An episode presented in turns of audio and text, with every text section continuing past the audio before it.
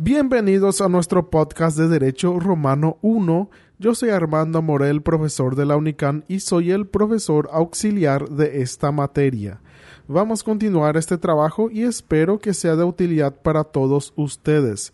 Para recordar como siempre que la bibliografía utilizada es Derecho Romano 1 de Blas Hermosa. De la tutela y la curatela. Conceptos y caracteres esenciales de la tutela.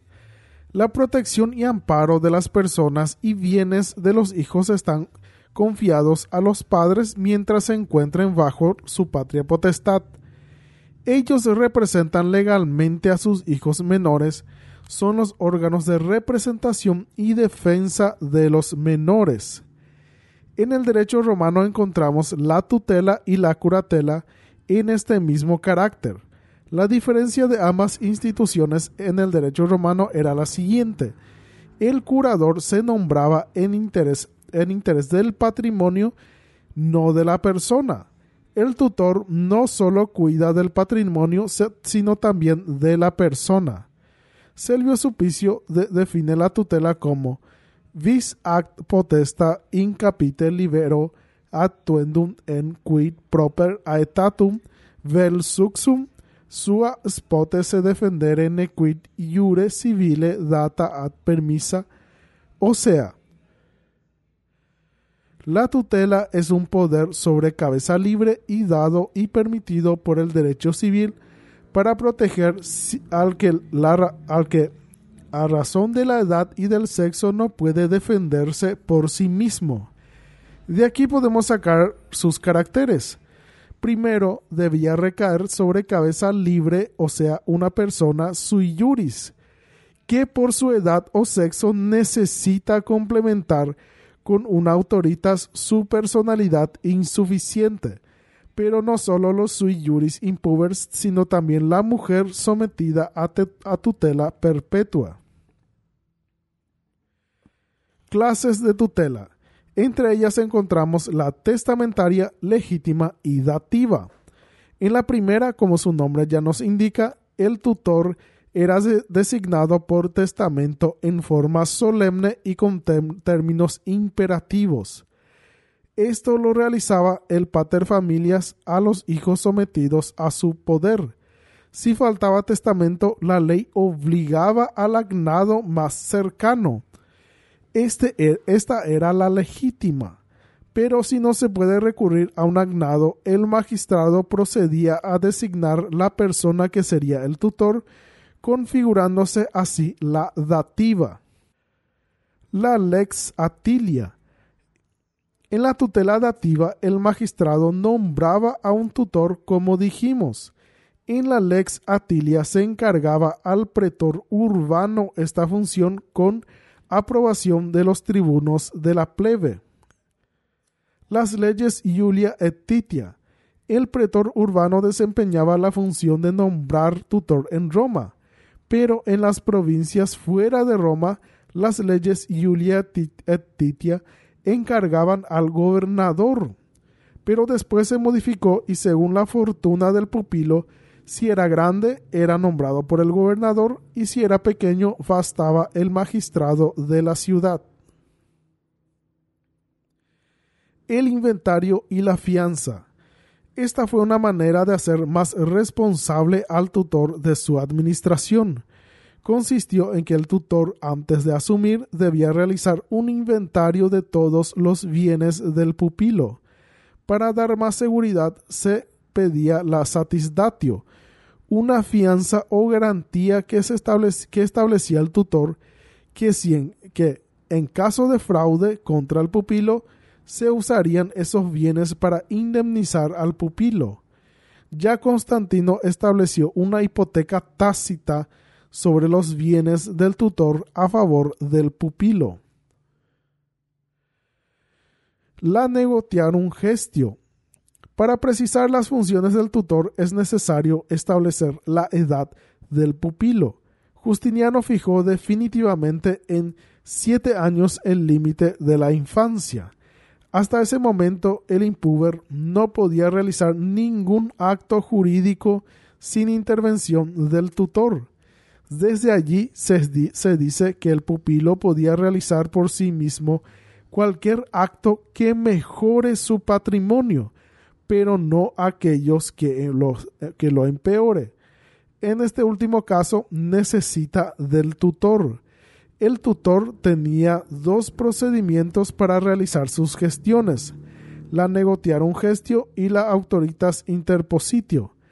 El primero, en el primero, el tutor era un gestor de negocios solo en interés del pupilo en la primera época los romanos no aceptaban la representación.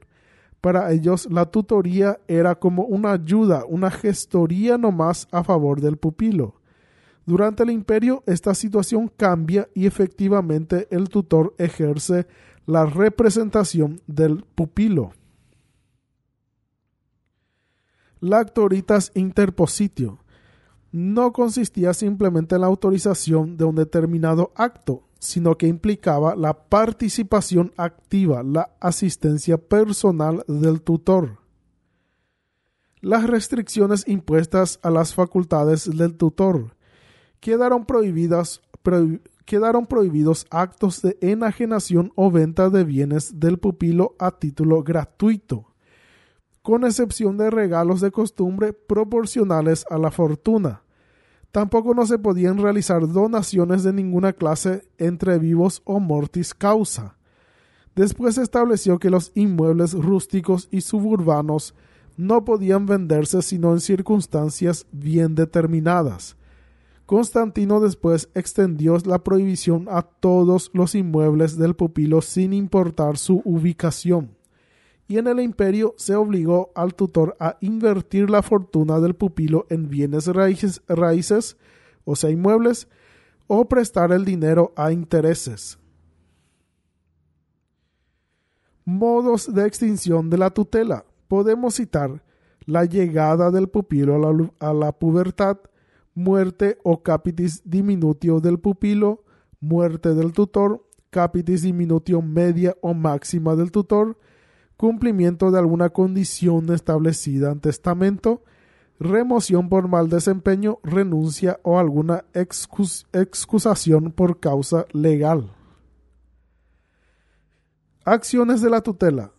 La accusatio suspecti tutoris y la actio rationibus distraendi fueron dos recursos ya establecidos en las doce tablas para responsabilizar el tutor de su administración la primera era en caso de conducta dolosa del tutor en el ejercicio de sus funciones. La segunda en caso de malversación de fondos. En la República se creó una acción más general, la actio tutelae, que realizaba el pupilo una vez terminada la tutoría. Esta podía ser directa, una rendición de cuentas o contraria para reembolsar gastos la tutela perpetua de la mujer. La mujer estaba sometida a una tutela perpetua. Cuando joven por su parte de familias y al casarse a su marido o al pater de su marido. Estaban exceptuadas las sacerdotisas vestales, las ingenuas y libertas, con tres y cuatro hijos respectivamente. La curatela de los incapaces. Esto se daba a los locos, pródigos y púberes menores de 25 años. Si una persona está loca y no tiene quien la proteja, que sobre ella y sobre sus bienes tenga poder sus agnados y los gentiles, decía las doce tablas. Diferencia entre tutela y curatela. La tutela se daba con el propósito de cuidar no sólo el patrimonio, sino la persona del incapaz.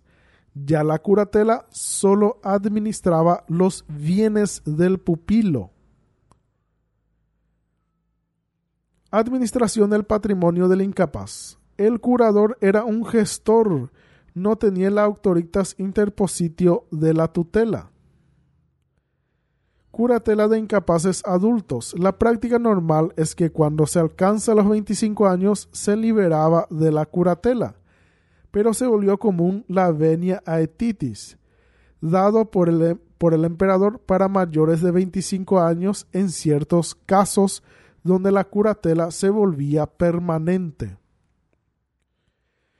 Nombramiento de curador, modos de extinción. Se puede decir que había la legítima y la dativa. La primera, como ya dijimos, era por obligación de la ley y la segunda hecha por el pretor. Los modos de extinción eran casi iguales al de la tutela. Y así terminamos esta unidad de Derecho Romano. Pueden enviar sus preguntas y mensajes al email armandomorel83 hotmail.com. No se olviden de ingresar al blog de nuestra materia Romano 1 en número, no en letra, unican.blogspot.com. Las publicaciones de contenido y tareas se harán en esa plataforma. Muchas gracias por escucharme. Ya nos veremos en cualquier momento. Hasta pronto.